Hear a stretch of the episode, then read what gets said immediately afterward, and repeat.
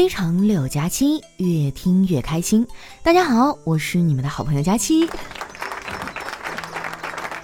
最近的天儿啊是越来越冷了，这天一冷呢，人就容易犯困。那句老话说得好哈，春困秋乏夏打盹儿，睡不醒的冬三月。日常犯困呢也在情理之中。不过说来也挺奇怪的，我也不是什么时候都困。我现在每天的状态呢，就是除了睡觉的时候不困。哎，其他任何时候我都特别困。该睡觉的时候不睡，那早上肯定就起不来呀。说出来你们可能不信啊，我现在的洗脸速度还有短跑成绩都特别好，百米冲刺呢能干到十三秒以内。因为跑得不快，我就赶不上公交车了。前天早上我就没赶上，后来我一咬牙就打了一辆出租。上车以后啊，这司机问了一下我要去哪儿。然后呢，就不说话了。走到半路啊，我发现不对，我就跟那师傅说：“哎哥，我之前打车好像从来都没有走过这条道啊，你是不是走错了？”司机从后视镜里看了看我，然后淡淡的说：“他们有他们的选择，我有我的选择，而你总会到达你的目的地，只是你选择了我，就得走这条路。”我去，这哥们儿也太文艺了，这哪是司机呀，这简直就是个诗人。我当时就觉得呀，我按点上班有点悬了。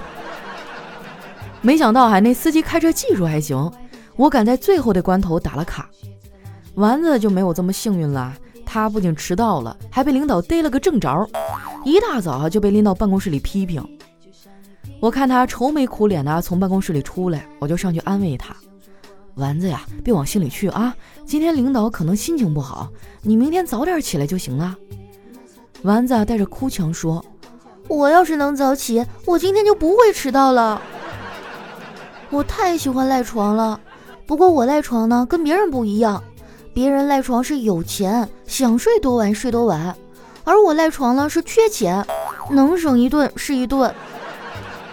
哎，今天时间点没掐好。”省的钱还不够扣的呢。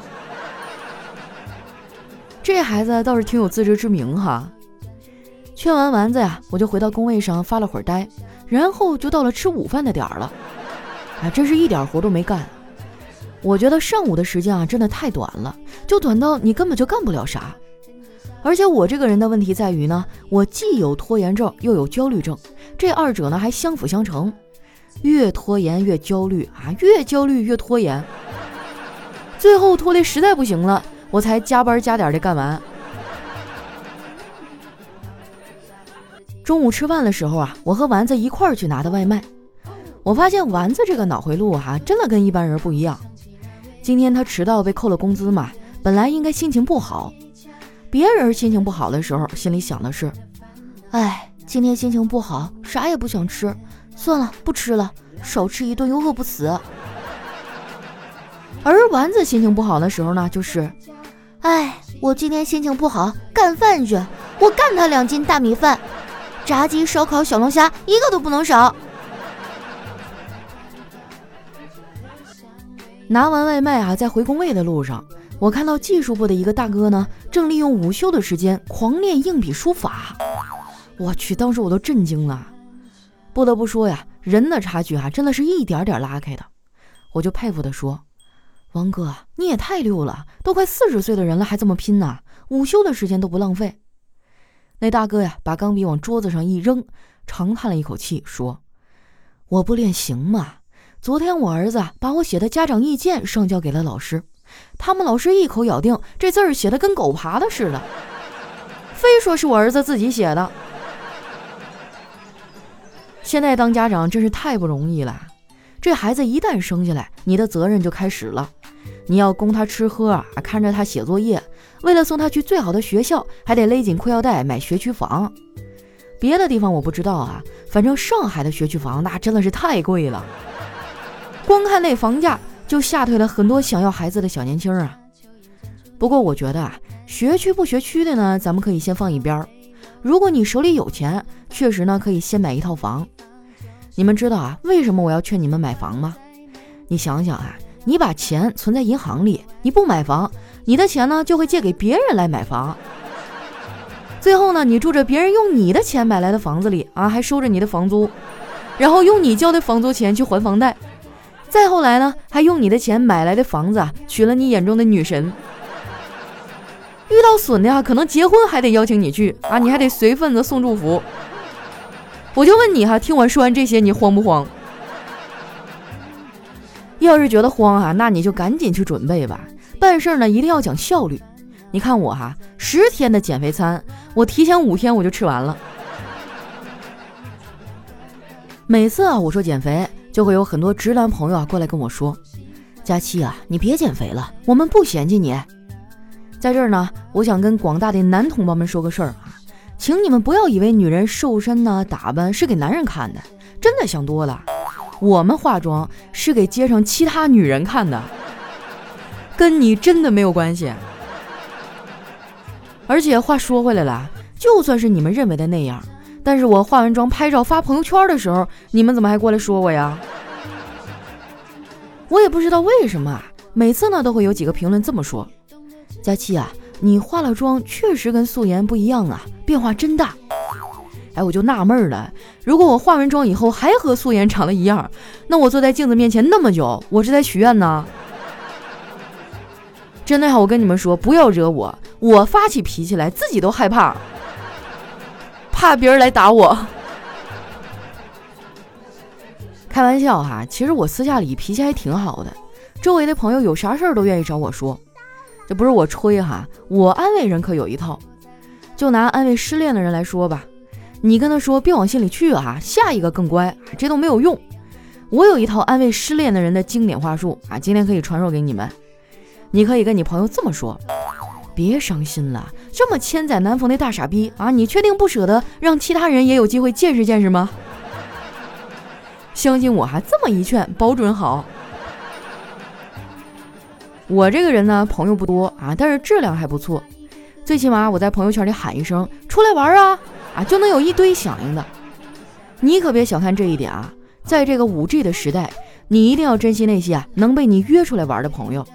手机那么好玩，他们却还是忍痛放下了。头发那么稀少，他们依然选择出门之前洗一下。女孩子们哈，在脸上擦来抹去，那一下一下都是钱呐。男孩子们呢，在鞋柜里挑来选去，看哪一双被人踩了不会心疼。我跟你说，当代年轻人的聚会哈，真的是感天动地。反正我觉得啊，我能认识他们挺好的。我也不打算再扩大我的朋友圈了，因为认识新人真的好累。找话题呢要互相迁就，语气呢得拿捏分寸，也不知道对方的点在哪儿。开玩笑呢怕他 get 不到，回复太无聊呢又怕冷场。交个朋友哈比谈恋爱都难。我发自内心的说哈，我真的不想再接触新鲜血液，认识新的朋友了。还是窝边草好吃。以前我只知道恋爱需要磨合。工作了之后，我才发现朋友之间呢也需要磨合。我和丸子呢就磨合的挺好，我们俩现在连买东西的品味都一样。前段时间啊，他看上了一件大衣，让我给点参考意见。我也觉得挺好看的，就鼓励他买。他当时啊就犹豫了，说：“好看是好看，就是太贵了。”我说：“贵怕啥呀？你要是嫌贵，你就把这价格呢除以三百六十五天，一天才几块钱。”再嫌贵，那你就除以两年。我觉得我这招挺好用的啊，这心理负担一下就减轻了。你要是还想得到点实际的优惠，那就关注我的返利公众号“常省”。常是经常的常，省是省钱的省，经常省钱的意思。或者呢，直接在搜索栏啊搜索“丸子幺四九”，丸子的字母全拼呢加上数字幺四九，输入完之后啊，你点击下面的搜一搜就能找到了。关注之后啊，你网购买东西，选好商品呢，先不要结账，把你要购买那商品的链接呢复制发给公众号，然后按照那流程下单，确认收货以后啊，就可以获得省钱优惠了。像什么淘宝、京东、拼多多、饿了么、美团，哎，都能用。眼看着双十一哈就要真正的来临了，想要省钱的朋友赶紧加一下哈。我感觉今年的双十一优惠力度挺大的，你们可以多买一点。我也是这么跟我妈说的。结果这老太太给我一顿说，说这家里都乱得像猪窝一样了，你还买？我觉得啊，我有必要跟她普及一个冷知识：如果屋子里特别乱哈，不是因为这个屋子主人的东西多，而是因为这套房子不够大。你们说，如果我真的跟他这么说，会不会把我逐出家门呢？反正我妈是挺厉害的一个人，从小呢就对我特别的严厉。上高中的时候啊，天天看着我学习。每当我熬夜苦读啊，困得不行的时候，我妈都会说：“坚持一下，上了大学就轻松了。”等我上了大学之后啊，我才琢磨明白过来，这老太太当年那些话呀，可能是对她自己说的。我妈这个人吧，就是刀子嘴豆腐心，嘴上不饶人，心地呢却很善良。那时候我们家有个邻居啊，就特别抠，啥都不舍得买，需要用的时候呢，就来我们家借。后来总借呀，他也不好意思了。有一次来借东西的时候啊，他就一脸歉意地说：“嫂子，真是远亲不如近邻呐，老从你们家借东西，我都不好意思了。”我妈说：“没事儿，这邻里邻居的，能帮就帮一把，你随便用。”那人听完啊，就继续说：“要不你干脆放我那儿算了，你用的时候再过来拿。”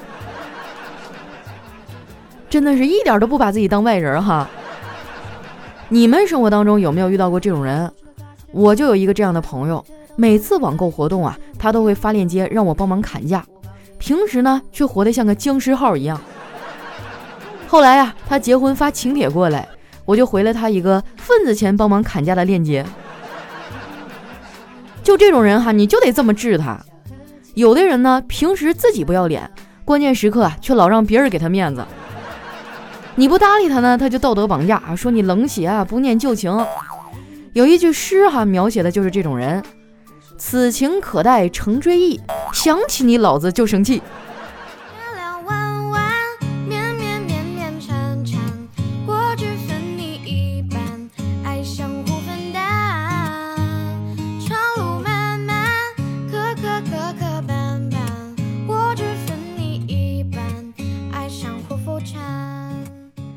一段音乐，欢迎回来，这里是喜马拉雅出品的《非常六加七》。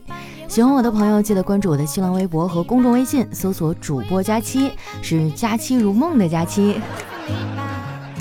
那又到我们留言互动的时间了啊。首先这位呢叫悠悠的曲儿，他说：佳期啊，这两年听你的节目很快乐，你一直在减肥和找对象的路上不停挣扎，却说的云淡风轻，佩服佩服呀！聪明的姑娘，相信自己的选择，只要自己高兴就好。哎呀，你肯定看到我的抖音了是吧？我一直以为我的抖音是没什么粉丝的，然后前几天，嗯，相亲遇到一点小挫折吧，就上去吐槽了一下，结果我的妈呀，第二天早上一看，三千多条评论，你们是要吓死我吗？啊，再这样的话，我真的不好意思了，我感觉我好像相亲被人拒绝这件事，全世界的人都知道了，低调低调啊。下面呢叫昔日友人，他说：“佳期啊，作为老粉呢，需要你的帮助。你说已经结婚的人还配有异性朋友吗？我前几天打游戏啊，认识一妹子，和她挺聊得来的。就是昨天呢，我觉得和她聊的有点多，我就把她给删了。可是删了之后呢，我心里有些不舒服。你说我以后该怎么办呀？首先我要说的是啊，男女之间是存在纯友谊的，越丑越纯，就像我跟小黑这样。”但是因为你已经结婚了啊，所以很多时候呢，要好好把控一下尺度啊。咱就换位思考一下，如果你老婆在外面有个蓝颜知己啊，俩人天天打游戏聊得热火朝天的，你说你难不难受？将心比心嘛，对不对？我相信你跟他或许真的就没有发生什么，但是你总要考虑到自己的行为有没有对你另一半的心理造成一些影响和伤害。毕竟将来哈，未来几十年跟你共同度过的人是他呀。倒也不至于说就一定要把异性朋友都删了啊，但是我觉得聊天的时候注意一下尺度哈，注意一下内容啊，还有聊天的频率等等啊，就让爱你的人放心嘛。下一位呢叫内陆帝王，他说佳期啊，关于相亲呢，我是这么想的，相亲男方请女方吃饭，如果像你这样懂得买个礼物之类的作为回赠的女生，我如果是男方呢，会觉得我是被尊重了。只能说你们俩价值观不同，你们俩都没有错，他也没有错，你更没有。加油，那个对的他一定在等着你。我在抖音留言了，怕你看不到，那我就多叨叨一次吧。啊，谢谢谢谢谢谢！哎，我现在都已经过劲儿了，我跟你说，昨日的失败并不能打击到今天的我。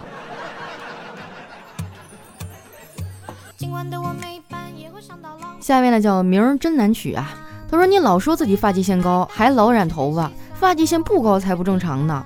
我跟你说哈，染发会引起各种短发、脱发哈，这个发丝营养供给不足啊，等等等等。那怎么办呀？我觉得染了以后更好看一些呀，而且实不相瞒哈，我现在真的白头发还蛮多的，我不知道怎么回事儿，就经常就就能薅下来个几根儿，而且我发现越薅越多，整的我都有点害怕了。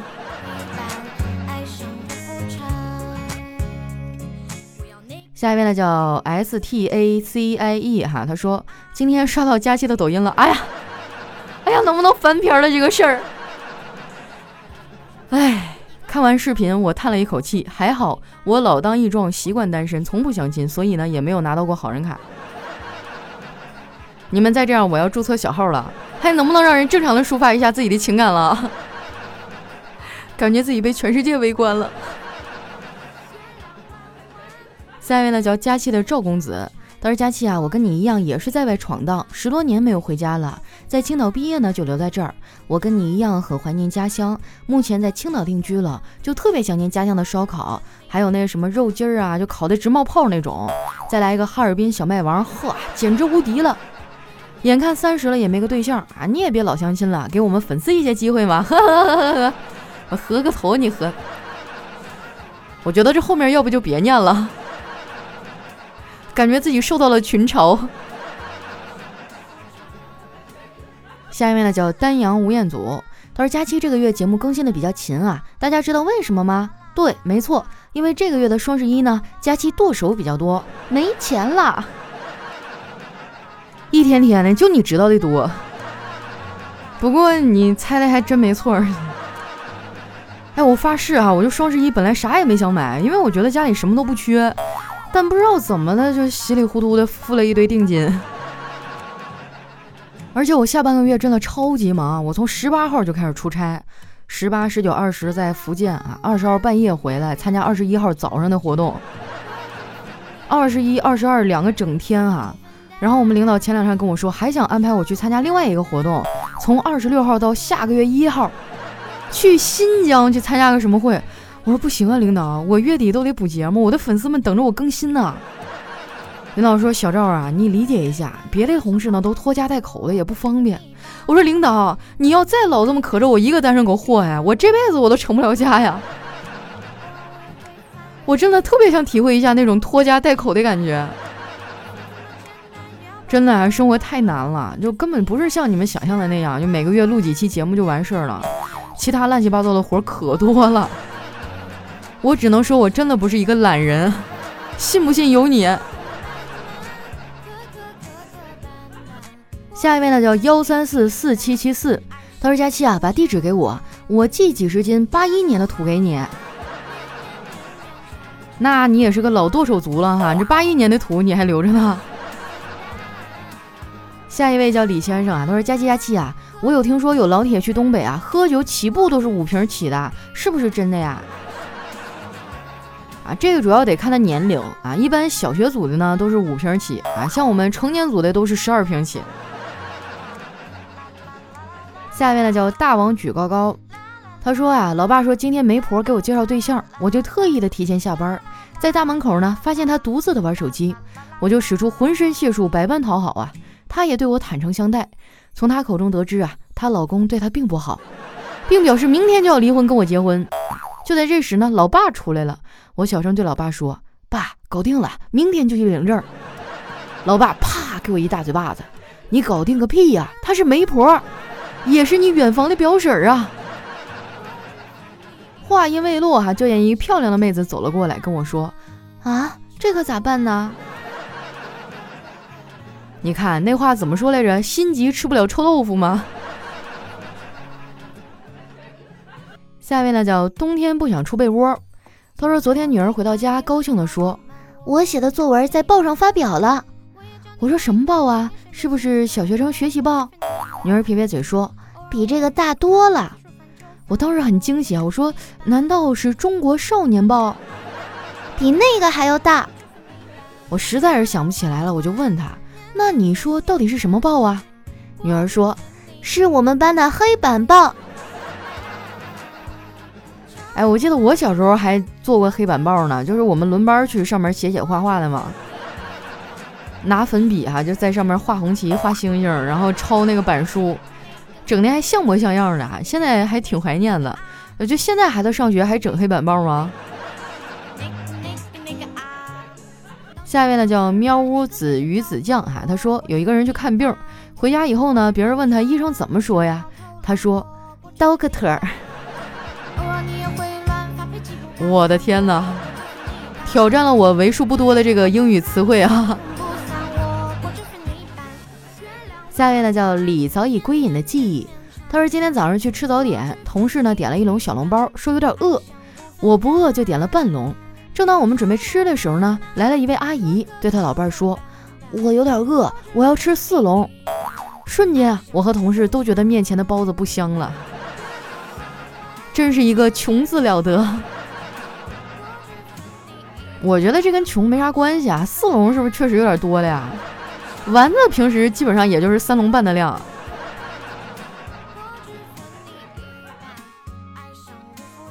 下一位呢叫可不可以再回到你身边？他说佳期啊，听说你减肥成功了，不过呢还是要送你一首《霸王别姬》歌词里当中的一句话：我心中你最重。你走开你，我现在已经不重了。我的目标就是再减十斤，然后我明年就穿着比基尼出去玩。下一位呢叫不听假期睡不好，他说小姨子躺在我的怀里玩手机，正好被老婆买菜回来看见了，老婆顿时火冒三丈，跟你说了多少遍了，别老让我妹妹玩手机，三四岁的孩子玩手机坏眼睛。哎呀，都是二胎惹的祸呀。下一位呢叫主播孟佳，他说每次花呗提额的时候啊，我都觉得我是大爷；每个月到日子还款的时候啊，我都想叫大爷饶了我吧。我发现了，就马爸爸怕我钱不够花呀，连夜给我涨了三千的额度，为了让我顺利的度过双十一。下一位呢叫瞅你漂亮，他说带四岁的小外甥啊出去串门玩。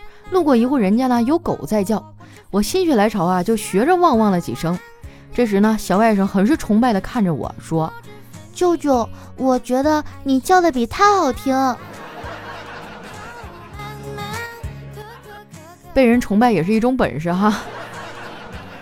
我一时间竟然不知道应该从哪个角度来分析这段话。下面呢，叫有个姑娘叫小花。她说：“生活小妙招，耳机放在口袋里会打结，所以鞋带散了呢，只要把鞋脱了揣进口袋的外套里，就会自己绑好了。”真的吗？那我明天要试一试。下一位呢，叫惊人小伙，全部听令。他说：“今天去超市买东西哈，买的有点多，那服务员算了一下，一共七百七十七元。我立马呢给他一千元。”他马上呢就找了我三百三十三元，我说这么快就算出来了？他说我上学的时候心算可厉害了，是数学课代表，不会错的。这可是你说的啊，那我可就走了。哎，我怎么就遇不到这种数学学的很好的售货员？下一位呢叫佳琪家的猫池，他说小女孩哭着说。我迷路了，找不到家在哪儿，回不去。警察走过来说：“那你家在什么地方啊？”小女孩说：“在楼上。”那你爸爸叫什么呀？亲爱的。不是，那那你妈妈叫什么呀？叫叫宝贝儿。那你家里还有谁呀？还有我。那你叫什么呀？我我我叫乖乖。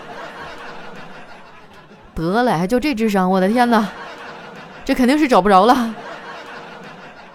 我小的时候啊，我妈还怕我走丢，然后就在我的毛衣啊，还有各种外套里面缝一个小布条，然后在那布条上写着姓名啥啥啥，然后家住哪儿，就就差没写食道辟泄了那个，反正大概就是那么个意思。下一位呢叫九一九二小哥哥，他说我追你的时候像个正人君子一样，跟你谈恋爱的时候呢像个色魔一样，跟你结婚了又回到了正人君子。你问我为什么？我告诉你。大部分人都这样，因为我们都有一个优秀的品质，叫不忘初心。来看一下我们的最后一位啊，叫陆佑佑。他说那天天气昏黄，骑车在路上边走边四处张望，突然看到前面有一个排队的店，我这好奇心就上来了。这什么新的网红店呀，还得排队打卡？我再走近一点呢，就闻到了一股肉香味儿。然后呢，我就看到一个侧向的招牌，瞬间鸡皮疙瘩起了一身呐。那是一个白色的牌子，上面写着一个“店”字。这这不是丧葬用品店吗？怎么会有烤肉的味道？怎么还会有人排队呢？当时呢，我就浑身开始冒冷汗呐。也就是几十秒的过程吧，我又靠近了一些，然后看清楚了，原来这个丧葬用品店旁边啊，还有一家烤鸭店。就就这位置，还有这么多人排队。那他们家的烤鸭一定是非常好吃了。好了，那今天留言就先分享到这儿哈。喜欢我的朋友呢，记得关注我的新浪微博和公众微信，搜索“主播佳期”，是“佳期如梦”的佳期。有什么想对我说的话呀，或者好玩的段子呢，都可以发到节目下方的留言区，我会在下期里啊挑选一些来和大家分享。那今天节目就先到这儿啦，我们下期再见。